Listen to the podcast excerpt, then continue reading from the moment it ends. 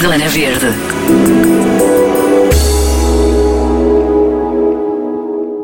É bióloga marinha e mergulhadora profissional e nunca mais esqueceu o estágio na África do Sul que lhe deu a oportunidade de fazer cage diving. Isso mesmo, entrar dentro daquela gaiola no fundo do mar, como no filme do tubarão. Hum?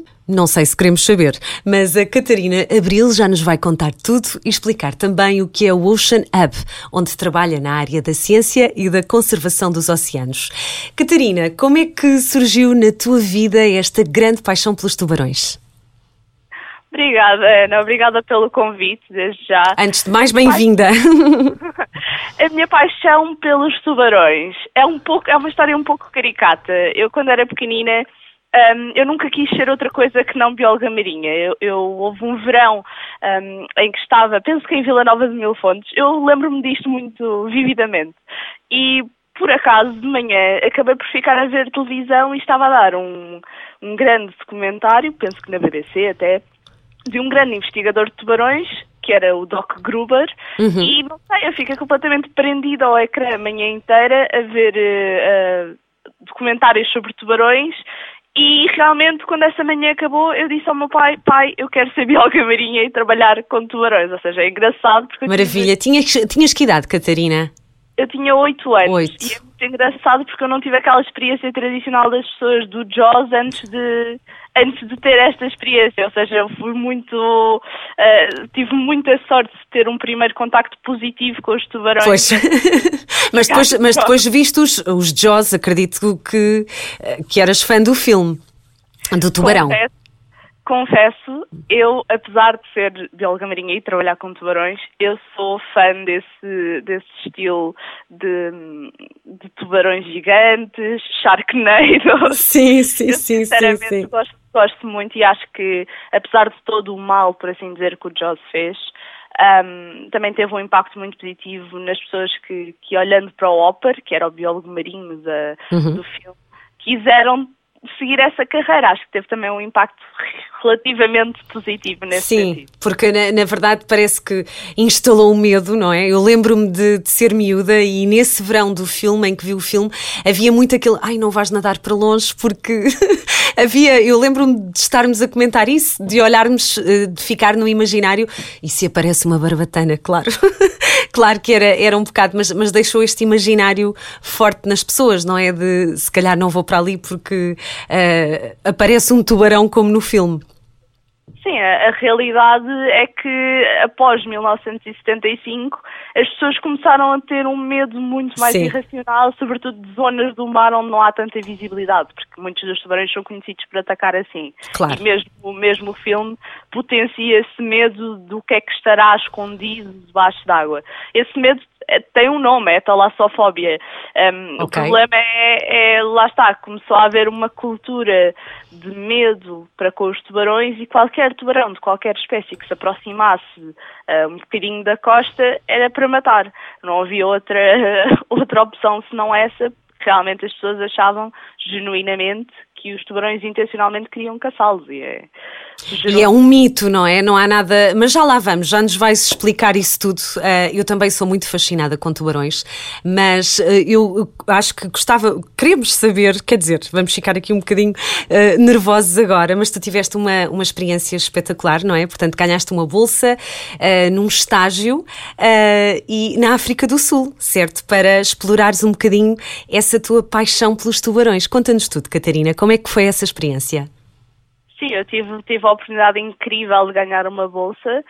Um, na altura, a South African Shark Conservancy, que é uma, uma organização focada na conservação de tubarões, um, tinha um programa que se chamava Women in Shark Science, ou seja, era um programa específico para mulheres uh, para combater a falta de de representatividade das mulheres neste, neste ramo, porque apesar de ser um ramo dominado por mulheres, nem sempre quando se vê Shark Weeks ou qualquer tipo de iniciativa com tubarões passa essa mensagem, ou seja, a ideia era juntar um grupo de, de raparigas e dar-lhes as ferramentas necessárias um, e visibilidade para, para começarem a sua carreira, porque éramos todas raparigas em início de carreira. Dos quatro cantos do mundo, não é? De, de várias nacionalidades. É éramos duas inglesas, uhum. uma rapariga hum, originalmente das Maurícias, mas ela vive na África do Sul, uma rapariga australiana e eu. Foi muito engraçado. Em, a representar Portugal. Sim, sim, sim. Não é? Sentiste um bocadinho esse, esse, essa a bandeira, não é?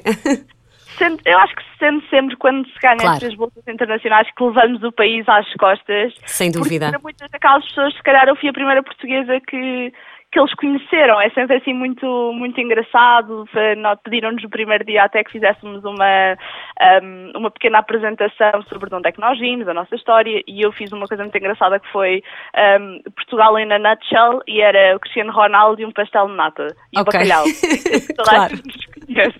Exato. Ou seja, perceberam logo, perceberam logo que era, Portugal, que era Algarve, pastel de nata, Cristiano E Ronaldo. Cristiano Ronaldo, espetacular. Muito bem. E lá vais tu para dentro fazer o, o cage diving, para quem não conhece, portanto, é, é, eh, entrar numa gaiola e descer. É isto, para ver Sim, tubarões ali pertinho de ti. Muito pertinho Ai, até. ai, ai. Este, este mergulho com jaula é feito geralmente com as marítimo-turísticas sul-africanas, eles Uhum. vivem isto mesmo, Um, e, e realmente eles deitam um imenso isco até chegarem tubarões e nós estamos ali dentro de uma jaula. Um, é feito, neste caso, há alguns sítios no mundo em que é feito em mergulho, mas no caso da África do Sul é muito comum ser feito um, em apneia, ou seja, é só sustermos a respiração, ou seja, qualquer pessoa pode fazer cage diving, não precisa ter um... Não fazia ideia que, que qualquer pessoa poderia, podia fazer. Uh, que, portanto, pode. uh, isso é comum, é isso? Portanto, pode descer e, e- e ter essa experiência. Sim, é uma atração turística. Ok. A, a gaiola, eu acho que até ajuda um bocadinho com o medo do facto de, no caso da África do Sul, a gaiola estar parcialmente um, acima da, da água, ou seja, não é totalmente submergida como em alguns sítios, por exemplo, no México, acho eu, em Isla Guadalupe. Um, acho que a gaiola é totalmente submergida e o mergulho tem que ser feito em, em- tem que ser feito em mergulho, lá está, em scuba. Para se poder ver os tubarões por causa da visibilidade e todas essas Mas tu também és mergulhadora, certo? Tu também tens o. Portanto, seria possível uh, mergulhar com eles. Sim, sim, perfeitamente. Eu, Uhum. Ok. eu tenho dois cursos de mergulho. Ok. Realmente, como, como todo o isco é lançado à superfície, eles acabam por vir à superfície e, na maioria das vezes, o cage diving é feito assim, em apneia e permite-nos controlar o tempo. Podemos ficar bastante mais tempo porque não temos a limitação hum, do oxigênio, ou seja, é muito, bastante mais fácil. Mas falando um bocadinho da minha experiência... Vamos lá, vamos lá. Eu estou a pensar naquela parte do, do, do sangue, é mito, que eles sentem sangue a quilómetros de distância. Depende. Depende da Já espécie, se calhar, feitos não? alguns- Exatamente, já foram feitos alguns, alguns estudos, assim um bocadinho mais, uma espécie de mythbusters, Uhum. um, e na realidade eu acho que pelos estudos que foram feitos, acho que o sangue humano não, não tem grande, grande atração, mas se for sangue de peixe, sim, Pois. uh, atrai bastante, ou seja, estar no, e, e é conhecido, por exemplo, que pescadores que pescam com, com arpão ou, uh, como é que se diz, caça submarina, Uhum. Tendem a- poder ser, a, a- a ter mais incidentes com tubarões, exatamente porque ao apanharem o peixe, o peixe sangra, Claro. e isso pode atrair um tubarão nesse sentido. Claro, na verdade eles uh, uh, comem peixes, não comem pessoas. Mas Sim, pronto. de todo, de todo. De todo. Então conta, Catarina, lá desceste? Ah, descemos, foi, ah, nós temos, nós vamos rodando um bocadinho ah, a jaula entre o grupo todo e... E foste sozinha, realmente desculpa. Desceste? Não, não, não, Não, um não, não. Tinhas, tinhas mais gente contigo. É um grupo de seis dentro, jaula Ah, dá para seis pessoas. É Dá para seis, ok, ok. E hum, realmente eu tive a infelicidade de não aparecer à superfície nenhum tubarão branco. Dizem que lá embaixo andava um, eu só via sombra, era uma coisa gigantesca. Ah, Mas- tu chegaste a ver a sombrinha dele ali a passar. Sim, sim, sim, fez-se bastante bem. Mas tive a oportunidade de estar dentro da jaula e fora da jaula estarem cerca de 20 a 28 hum, tubarões bronze, que lá eles chamam os bronze whalers, que têm cerca de 3 metros. Bem. E é um espetáculo lindo. Eles são. Eu acho que eu não consegui ter medo. Eu primeiro eu estava com Tava- um sorriso na cara de uma hora, de orelha a orelha. Tu devias estar com uma adrenalina, eu nem consigo imaginar. É uma, é uma mistura. Eu tenho uma coisa que eu emociono muito facilmente. Ou seja, eu tinha ali uma mistura de estar super, super entusiasmada, com um sorriso de orelha a orelha. Estava super emocionada, só oferecer a chorar, claro. porque tinha esperado por aquele momento, porque em Portugal não existem estas, muito estas oportunidades claro. uh, de mergulhar com tubarões. Estavas a pensar nisto desde os 8 anos, atenção. Claro, é isso é aquele momento de eu estou, Sim. eu estou aqui, eu estou no sítio onde é gravado a Shark Week, que, que, se calhar foi o que me inspirou a estar aqui. É um bocadinho essa coisa que se calhar muitas pessoas não têm a oportunidade de experienciar e muitas pessoas na, na minha área dos tubarões cá em Portugal ainda não tiveram essa oportunidade de experienciar, a não ser em sítios fora de Portugal. E, e para mim, com 21 anos, penso eu, tinha 21, 22, talvez 23, uh, ter a oportunidade estar dentro d'água com, com tubarões, para mim, e tubarões grandes, não são os, os tradicionais cações portugueses, apesar de nós termos alguns tubarões grandes, uhum. muitos dos tubarões que nós temos são, são, relativamente pequenos, os que se aproximam da, da costa, ou seja, para mim poder ver tubarões de 3 metros... Eu estou, um, eu, desculpa só, eu estou, eu estou aqui a ver o tubarão, co, é tubarão cobre? Sim, pode, sim, sim. Pode dizer, tu diz, pois, eh, não é nada pequenino, não? De todo. E estavam com cerca de 30 a, a, a, nadar por ali. Ai, meu Deus. Sim, sim, sim. Eles, eles aparecem em grandes, grandes quantidades, felizmente. Uau. Porque têm salvo completamente eh, o negócio uh, sul-africano do cage diving, claro. que tem alguns problemas com os tubarões uh, brancos e com as orcas, todo um, toda ali uma mudança no habitat que realmente em, nível social e económico deu um grande gestor e, e, são estes tubarões de 3 metros que estão a assegurar um, a sobrevivência destas comunidades, porque elas dependem mesmo desta... Desta, deste, desta, desta atividade, no fundo, que ajuda também, uh, tem o lado, o lado bom de ajudar na conservação destes animais e na conservação dos mares, certo? Sim, traz sempre uma mensagem muito positiva claro. e eu próprio confesso, eu estava com algum medo de pensar assim, deu-me aquela pequena ansiedade, eu nunca estive dentro de água com tubarões, como é que vai ser? E se eu não gostar, o que é que eu faço? E se eu tiver medo? Deu-me aquela pequena ansiedade que dá a toda a gente antes de entrar numa jaula com tubarões, né? Claro. É uma questão de, até de respeito, são os animais que são o topo do topo da evolução do ponto de vista de predadores, ou seja, dá sempre aquele nervosinho, mas a realidade é que quando se entra na jaula há uma sensação de paz tão grande, é mesmo, muda mesmo a mentalidade das pessoas, e há pessoas que eu vi algumas no barco que foram um bocadinho para experimentar porque têm medo de tubarões e saíram de lá muito mais sensibilizados, porque também uh, há uma componente muito forte durante a viagem até ao local onde nós vamos fazer cage diving, de, de, sensibilização e de falar qual é o papel dos tubarões, porque é que os devemos proteger, um, e, e, acho que isso é... É incrível. A motivação é muito importante que haja, que haja essa mensagem, que haja pessoas uh, dispostas a meter-se dentro de uma jaula realmente para perceberem que não é aquilo que as pessoas pensam, não é.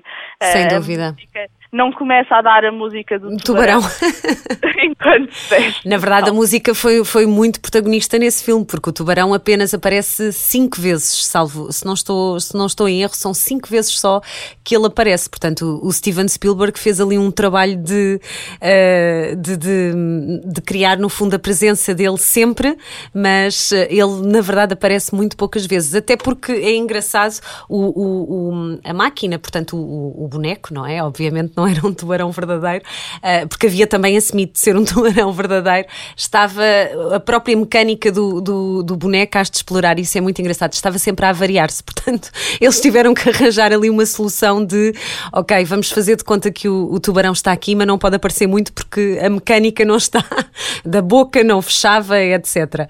Uh, mas é, é curioso isso de, parece que estás sempre a sentir a presença. Eles, eles, eles nadam à volta da, da jaula?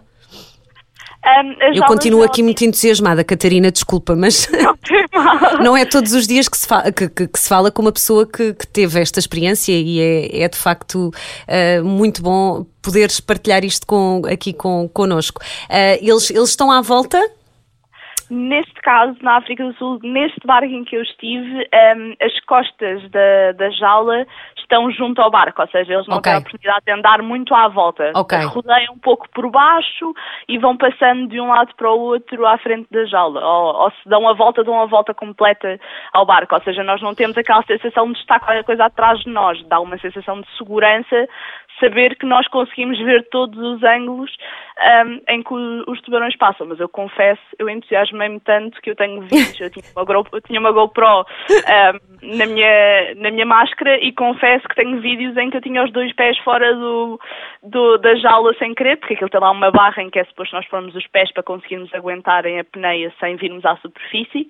E eu confesso que há alguns vídeos em que eu. Um, não estava a olhar para baixo, não estava a perceber, eu estava a mexer a cabeça e vê-se nos vídeos eu com os dois pés de fora e, e pá, aí dois ou três tubarões a passarem por lá. Não, tu tens vídeos disso, isso é espetacular. tu tens vídeos, bem, deves passar os dias a... espetacular, que maravilha. E eles, eles mas eles sentem-se eles, eles estão tranquilos, como é que como é que eles se comportam? Não não ficam Uh, não, não ficam muito zangados de vocês estarem ali, não convém? Ou tocam na jaula, ou como é, como é, que, eles como é que eles se comportam? Na realidade é como se fosse, como é que eu explico? Dar guloseimas a um conjunto de cães. Ok. Ou seja, dar milho aos pomos. Algum... Exatamente, dar milho aos pomos.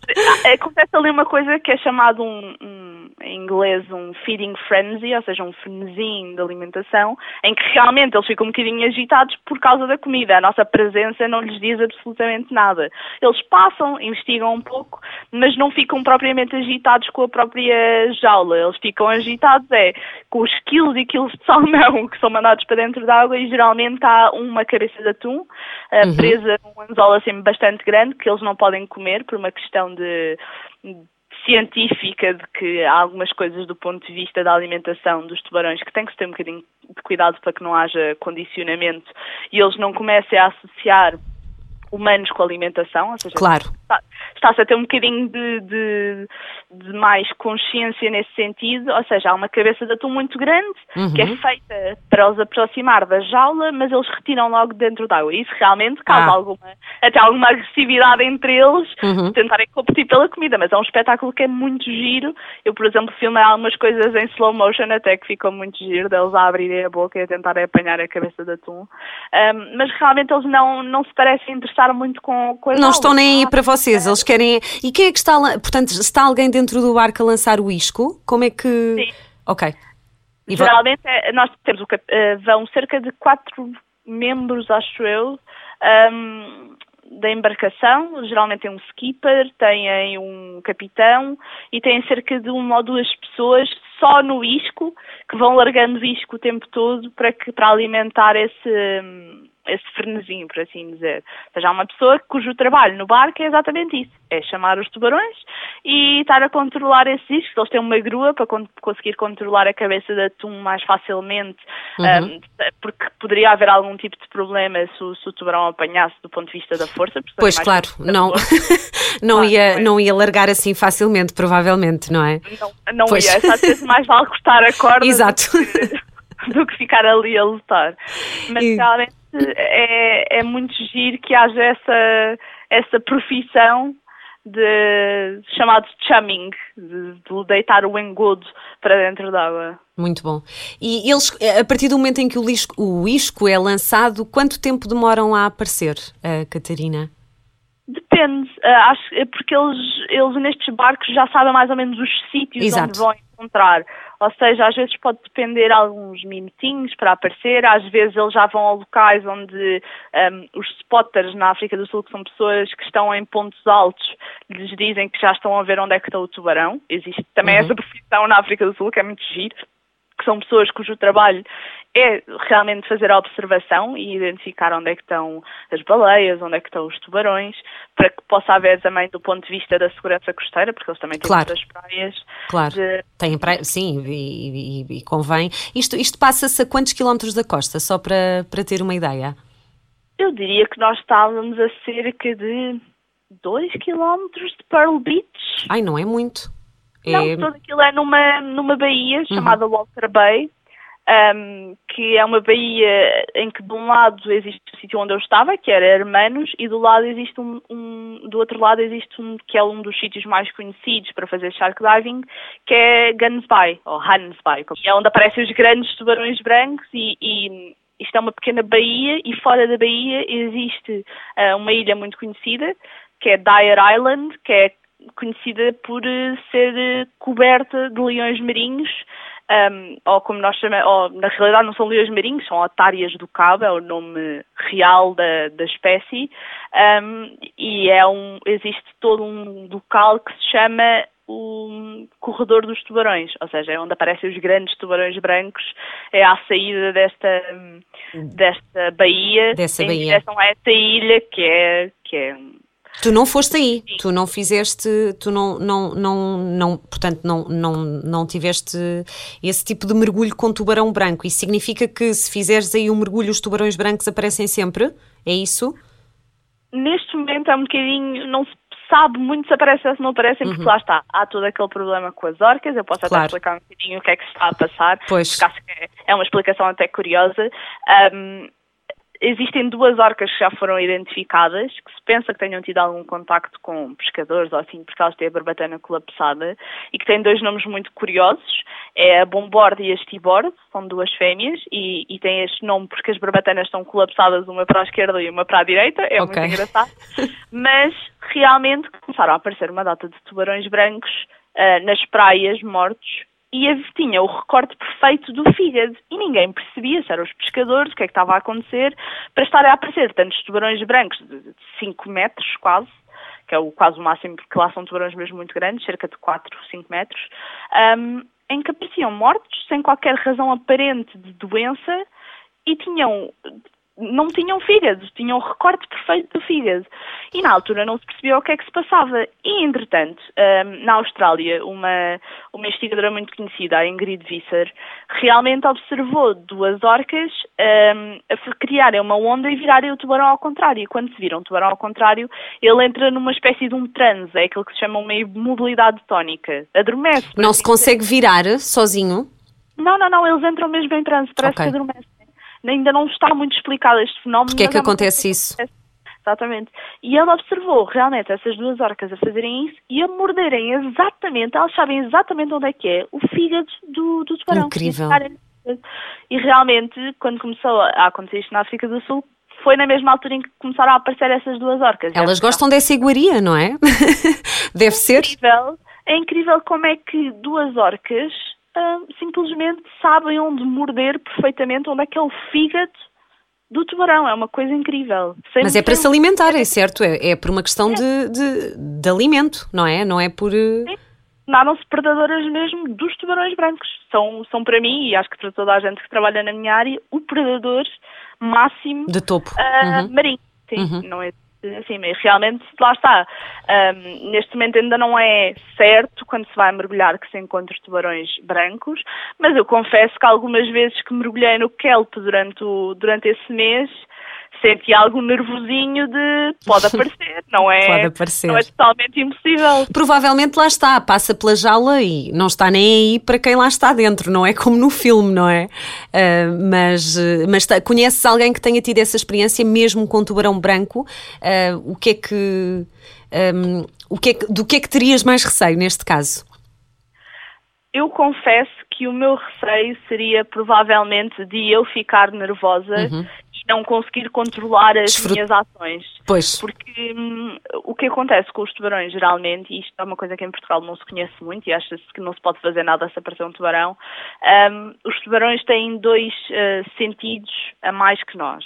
Nós temos os cinco sentidos, eles têm um sexto e um sétimo. Tem um que é a linha lateral, que detecta vibrações, ou seja, qualquer stress, qualquer coisa, eles sentem essa vibração. E tem outro sentido que se chama as ampolas de Lorenzini, que são os pequenos poros no nariz que eles têm cheios de uma gelatina, que detectam hormonas e hum, estímulos químicos. e o que Ai, acontece? impressionante. E eu sinto que iria acontecer era eu ia libertar uma data de hormonas de stress e de não conseguir controlar, e isso realmente pode ser um bocadinho chamativo para esses tubarões. E claro que é assustador, não é? Claro. Porque se for, eh, se for um tubarão de 1, 2 metros que eu tive contacto, há formas de desviar o tubarão ou mesmo pô-lo em imobilidade tónica e não nos sentirmos tão, tão ameaçados. Agora, um tubarão branco mete algum respeito de não metermos lá a mãozinha, não é? Claro, de ficares ali sossegadinha dentro da jaula sem. sem mas, mas é possível, não é? Essa experiência acontece. É, é totalmente possível. E existe, existe alguns profissionais já que mesmo em alguns sítios do mundo fazem mergulho sem jaula com tubarões brancos. É o caso, existe uma, uma rapariga muito conhecida no Havaí, que é a Ocean Ramsey, que tem umas fotografias eu digo por um lado incríveis, porque acho que tem uma mensagem sim positiva, mas por outro lado um bocadinho é complicado pessoas que tiram fotografias e tocam nos tubarões e vão um bocadinho à boleia dos tubarões, porque não é muito essa a mensagem que nós queremos passar. Claro. Mas realmente ela faz mergulho com tubarões brancos e tem tido um, um impacto muito positivo um, em Na... mostrar que se pode mergulhar com tubarões brancos e eles não nos vão comer, ou seja, nesse sentido é muito positivo. E existem mesmo pessoas que mergulham sem jaula, mas são grandes profissionais, já muito treinados, que já passaram por muitos outros tubarões antes e que têm muito know-how do, do, que fazer se correr mal. Claro. que, assim, encontro, geralmente o que acontece é quando são encontros não premeditados, com pessoas normais, as pessoas tendem a panicar. Uh, claro, e, então, e, acabam por dizer que é uma, uma, uma experiência um pouco negativa, porque, como é óbvio, é, é estressante estar à superfície e aparecer um tubarão branco, não é? É, deve ser, deve ser, deve ser, Catarina. Mas, mas, mas na verdade o que importa é alertar para a conservação desta espécie, não é? E, e, e de fazer este trabalho. Tu, entretanto, voltaste da África do Sul e tens uh, uh, esta grande paixão uh, pelos oceanos e, e esta, esta paixão de agir pelo oceano. E, entretanto, estás agora no Ocean Up, portanto, és, um, ehm, estás na parte da ciência e conservação. Um, podes explicar um bocadinho o que é que é esta entidade, o que é que faz? Tem um papel muito importante em, por exemplo, uh, na questão dos tubarões, por exemplo, e não só, não é? Sim, a nossa missão uh, em geral é mesmo incentivar jovens líderes do oceano, ou seja, uh, jovens que nós identificamos que têm o potencial de de produzir mudança nas suas comunidades e mesmo a nível internacional é importante que estes jovens façam algum tipo de, de networking e se conectem para que haja mesmo um movimento global um, no sentido da conservação do oceano. O Ocean Portugal é um hub da Sustainable Ocean Alliance. A Sustainable Ocean Alliance é, por assim dizer, a nossa organização-mãe. É uma, uma organização que tem sede em Silicon Valley, na Califórnia. Um, assim, falar um bocadinho da nossa, da nossa missão. Um, nós atuamos com base em dois programas neste momento e, e, são os nossos principais focos. Tem foco, por um lado, na literacia do oceano, ou seja, levarmos o conhecimento às pessoas. Um, cada vez que as pessoas estejam mais sensibilizadas e por outro lado temos o foco do Ocean Policy, ou seja, trazer as vozes dos jovens para a mesa, porque muitas vezes, e, e isto tem-se falado muito até do ponto de vista das alterações climáticas, o que vai ficar um, é para as gerações que vêm e nós também acho que faz todo o sentido que os jovens tenham uma palavra a dizer sobre aquilo que vai ser o seu futuro e é um bocadinho essa a nossa a nossa visão e a nossa missão. Nós somos um grupo de cinco raparigas, já fomos nove, um, neste momento somos cinco.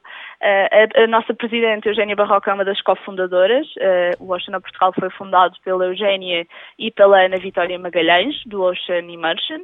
Um, e neste momento a nossa atividade tem sido sobretudo de modo digital, nós ainda não tivemos a oportunidade de nos conhecermos todas, infelizmente. Portanto, vocês trabalham sem se conhecer pessoalmente? Sem nos conhecermos pessoalmente e realmente o Ocean Hub nasceu no meio da pandemia, ou seja, uh, todo o trabalho que nós temos feito e toda esta coordenação é feita digitalmente, são horas e horas de, de, trabalho e realmente é muito interessante ver a sinergia que existe entre nós e como nós trabalhamos tão bem e tão unidas, mesmo ainda não nos tendo conhecido pessoalmente, porque, por exemplo, a Eugénia um, e a Beatriz, elas eram um ano à frente de mim, na licenciatura em Biologia Marinha e eu lembro-me de as ver, mas nunca tinha tido contacto com elas. Por acaso nunca nos tínhamos uh, apresentado. Ou seja, é muito engraçado porque eu já quase tive a oportunidade de as conhecer, mas, mas não, não, não aconteceu por alguma razão e agora, anos mais tarde, voltamos a reunir e acho, acho que é muito engraçado. Muito, muito bom. Voltando aos tubarões, esta é uma espécie que enfrenta muitas ameaças, não é, Catarina? Podes falar um bocadinho uh, sobre sobre, sobre os, as ameaças que eles, que eles têm enfrentado.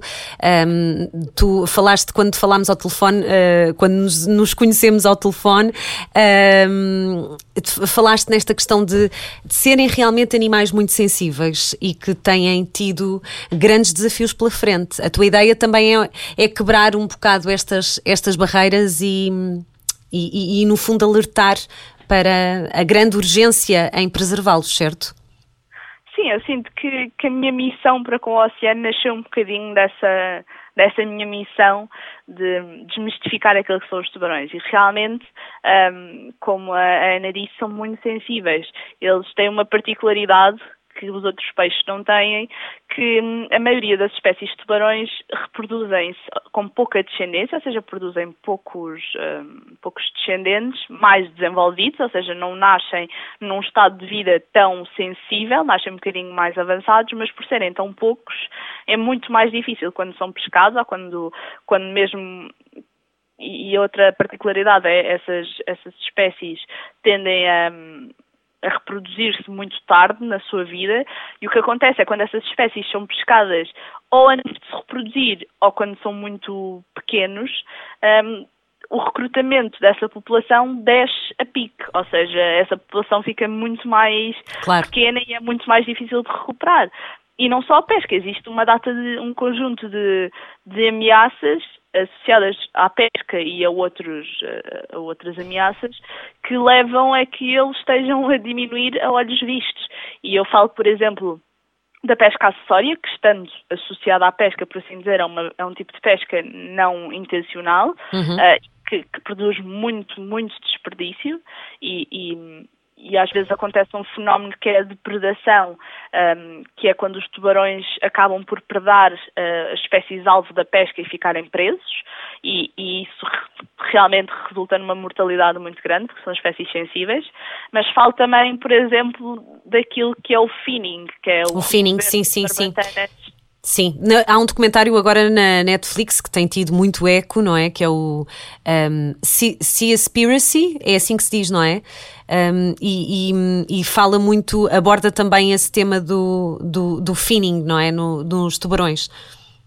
Sim, realmente o, o finning é ainda para muitas pessoas uma coisa desconhecida. Para quem não conhece, pode explicar um bocadinho, se calhar não, uh, a palavra não é familiar uh, para toda a gente. Sim, é verdade. É, ainda, ainda existe muita gente que não está familiarizada com o finning. O finning é a, é a remoção das barbatanas de um tubarão em alto mar e depois ao descarte do restante cadáver, ou seja, o tubarão acaba por afogar-se ou, ou esveir sem sangue. É eu detesto este termo, uhum. mas é a realidade, é, é muito violento. Claro. E é uma prática que é ilegal, uh, na Europa e acho que no mundo todo neste momento, mas que continua a existir muita pesca ilegal um, por barcos pirata até, porque o que acontece é a barbatana do tubarão tem um valor muito elevado, o corpo quase que não tem valor, um, e é muito mais rentável para um pescador encher um convés de barbatanas do que encher um convés com tubarões inteiros, porque os tubarões ocupam muito mais espaço. E realmente, devido à procura do mercado asiático para a sopa de barbatana de tubarão, que é considerada desde a dinastia Ming uma iguaria e que é associado com virilidade e com, com sucesso. É, é um prato que era tradicionalmente um prato do imperador ou dos casamentos ricos, das famílias ricas, por assim dizer, e realmente é um produto, a barbatana é um produto que é muito caro. Um, e muito procurado na, na Ásia e isso, essa procura um, fomenta esta pesca ilegal que, que acontece em larga escala e que afeta milhões de, de tubarões e, e, acho que para quem viu o Seaspiracy eu acho que até está uma boa hum, uma boa representação daquilo que realmente acontece. Eu convido até a verem um, que é um dos melhores documentários para mim que me fez apaixonar completamente por esta temática, um, que é um rapaz que já faleceu, que ainda as, as suas um, circunstâncias de morte ainda estão um bocadinho por. Eh, desconhecidas? Por desconhecidas, porque realmente foi um rapaz ativista nesta causa, Rob Stewart, uh, e fez dois documentários muito bons. O segundo já foi terminado após a sua morte, um pouco em, em honra do trabalho que ele fez, que se chamam Sharkwater. O primeiro acho que é só Sharkwater, o segundo é o Sharkwater Extinction. Ok. Que, Sharkwater, ok e realmente fala, aborda esta temática muito bem e eu acho que estamos a dar passos largos no sentido de, de acabar com isto. Era isso que eu te ia perguntar. Tens sentido que as coisas estão a mudar um bocadinho? Eu sinto que sim, porque uma coisa que me tem trazido muita esperança é que existe agora uma iniciativa de cidadania europeia, ou seja, não é uma petição, não é uma, eh, uma moratória, é realmente um, ehm, um pedido de assinaturas que, se nós atingirmos as assinaturas às quais uh, nos propusemos, porque é preciso X assinaturas de cada país signatário desta, deste acordo, um, ehm, Portugal penso que um, já está perto do seu limiar, mas o problema é que no total de todos os países que estão envolvidos nesta cidadania, nesta que estão envolvidos nesta iniciativa de cidadania europeia que se chama Stop Finning, Stop the Trade, um, estão envolvidos, precisamos de cerca de um milhão, ou seja, se qualquer outro país não chegar ao seu limiar, acabamos por não atingir esta meta. Ou seja, é importante que haja mais do que o mínimo possível de cada país a ser, hum, a ser feito. Ah, e realmente esta, esta iniciativa é para que, para que acabe uh, o comércio da barbatana, ou seja, de todo. Se não houver comércio à partida, um, não haverá tanto tanto problema do ponto de vista do controle da, da fonte de onde vêm essas barbatanas, porque claro. a solução que foi arranjada, por assim dizer, um, do ponto de vista legal, foi que todos os tubarões que chegam às lotas têm que vir com as barbatanas naturally attached, ou seja, uhum. têm que vir agarradas ao corpo. Intactas. Um, sim, mas realmente continua havendo um, comércio de barbatanas, por vezes quando surgem as barbatanas já no mercado, depois da lota, não se consegue distinguir então, qual é a origem. A origem, pois. Claro. Um, oh, Catarina, muito mais há para descobrir. Onde é que as pessoas podem um, espreitar mais o teu trabalho, o teu trabalho e não só, e o, e o trabalho da, da, neste caso, o trabalho da Ocean Up? O que é que vocês fazem? Agora, não. digitalmente, não é? Nesta era em que estamos todos ligados virtualmente, o que é que vocês estão a fazer e onde é que as pessoas vos podem encontrar? Neste momento nós temos tido uma ação muito forte digital. Uh, podem nos seguir nas nossas redes sociais, em Oceanab Portugal no Facebook ou no Instagram, ou em Oceanab PT no Twitter. Temos também um canal de YouTube, onde nós temos uh, lá os nossos ciclos de webinars com que iniciámos a ação do, do Oceanab Portugal, que tem desde temáticas um, ehm, de algumas ONGs que estão a fazer um trabalho muito positivo, como a Ocean Alive, um, ehm, ou até mesmo... Ehm, economia circular. São temas muito interessantes e muito relevantes para a conservação do oceano. Uh, fizemos já dois. A questão cursos. do plástico também, calculo, não é? Também. Nós, nós tocamos um bocadinho em todas as problemáticas, tentamos não nos fingir muitos. Achamos, já existem muitas uh, organizações que fazem muito bom trabalho focados em certos uh, nichos destas ameaças e o nosso trabalho é mais no sentido no... de dar voz e dar uma plataforma Geral. para que esses jovens uhum. líderes claro. consigam realmente divulgar o seu trabalho e que chegue a um público menos sensibilizado. Um, e neste momento já fizemos já dois cursos patrocinados pelos Ocean Solutions Micro Grants da Sustainable Ocean Alliance.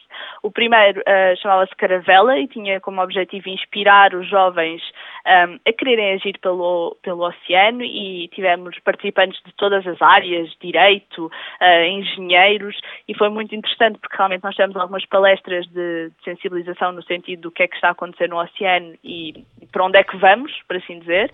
E este segundo curso foi um curso de capacitação, tivemos 16 grupos a participar, tivemos mentoria especificada em três grupos, uh, ONGs, um, setor científico e setor de startups. A ideia era pessoas que já tinham ideias um, participarem e nós tentarmos de alguma forma fazer ali um bootcamp em que damos uma data de ferramentas que eles se calhar nunca pararam para pensar um, para conseguirem realmente desenvolver um pouco mais o seu projeto para um dia talvez se candidatarem a um acelerador, que são aqueles tipos de concursos, por assim dizer, de financiamento, em que, que acaba depois por haver algum tipo de, bootcamp mais intensivo daquilo que é a construção de um plano de negócios uh, ou de qualquer outra estratégia mais, mais focada. Ou seja, era ainda era o primeiro ponto de partida quando se está a começar uma ideia.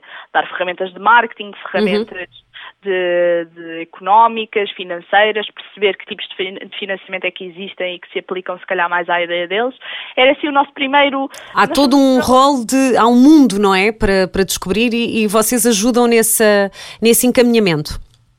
Sim, nós, nós temos muita noção que às vezes, enquanto biólogos marinhos, um, perde-se um bocadinho a noção da multidisciplinariedade e eu acho que isso é uma coisa que nós temos muito no Oceana Portugal. Nós somos, uh, mesmo nós, membros core do, do Ocean Hub, somos muito diversificadas. Temos uh, a Mafalda em agronomia, uh, a Beatriz trabalha com corais de profundidade, a Leiana é engenheira Uh, do ambiente. Eugénia é bióloga marinha, mas trabalha muito com liderança e é, é, do ponto de vista de um líder é muito forte um, em, em, realmente motivar as pessoas à, à mudança. Eu, eu, nós dizemos sempre que ela é uma líder nata, porque ela é super uh, flexível e é uma empata natural, e então nós achamos mesmo que. Que ela tem esse perfil. ela é, é, uma líder, não existe outra forma de, de, de, dizer. Ela realmente é quem une o grupo e é, e é incrível trabalhar com ela. Portanto, este programa de literacia do oceano, não é? No fundo, de, de, dar esta, estas ferramentas de educação, não é? Na verdade, vocês também querem ajudar a sensibilizar as pessoas, pessoas que não estão tão dentro deste tema e deste assunto e que estão agora a ter uh, um primeiro contacto com, com a preservação do oceano, que é tão urgente. Um, e podem enviar-vos mensagens, vocês estão nas redes sociais, estão disponíveis para falar? Sim, nós eh, podem mandar-nos mensagem em qualquer rede social, podem okay. também contactar-nos em oceanabportugal.gmail.com uh, eh, Estejam à vontade, nós dizemos sempre nós somos acima de tudo uma família e só queremos ajudar, portanto não, não tenham medo de ser melgas, de okay. mandar mail, nós respondemos a tudo e, e, realmente lá está, nós queremos é, é, sensibilizar as pessoas e que as pessoas tenham uma plataforma para fazer o seu trabalho e quanto mais uh, conseguirmos divulgar e nós, nós a nossa ação é relativamente focada em jovens, mas nós queremos chegar ao público todo, desde os mais pequenos um, até aos mais velhos, porque é importante, e a Eugénia costuma dizer isso, é impossível nós conseguirmos andar para a frente se não for unidos e, e se não tivermos todas as gerações incluídas. Claro. Portanto, nós queremos também já, já estamos a pensar em algum conteúdo também para, para os mais pequeninos. Um, e temos também algumas coisas uh, que são relativamente gerais para, para toda a população que não são focados em, em jovens, inclusive uh, o nosso, nós temos dois tipos de membros, as pessoas podem se candidatar a ser nossos membros voluntários ou membros digitais. Um, e os nossos membros não temos limite de, de idade daquilo que que é, é, os nossos membros. Sem Nós dúvida. membros até aos 60 anos. É? Tenho um de seis que já vos conhece. Pronto, um, um já está assegurado. que é um mini guardião dos mares. já, já está, já está, já está convocado. Catarina, muito obrigada pela tua partilha, muito obrigada por, esta, por estas emoções todas e muito obrigada por, por vires aqui ao Zona Verde, dar a conhecer o Ocean Up. Espero que muita gente uh, vos contacte e por fazerem este, uh, e obrigada também por fazerem este papel tão importante. Ficava aqui o resto do dia, mas uh, numa próxima vamos falar muito mais. Muito obrigada. Muito obrigada eu pelo convite. É um prazer estar aqui a, a, falar sobre, sobre aquilo que nos apaixona, que é realmente agir pelo nosso planeta e agir pelo nosso oceano. Muito bem. Vou pedir-te, se puderes, eh, para mim enviares um vídeo ou dois dessa experiência mágica que eu agora fiquei a pensar nisso. Só, só, só para ver, só para ver um bocadinho de, da tua experiência na, na jaula com os tubarões. Pode ser? Prometo que sim. ok. ok, Catarina, obrigada e até breve. Obrigada, bom trabalho. Zona Verde.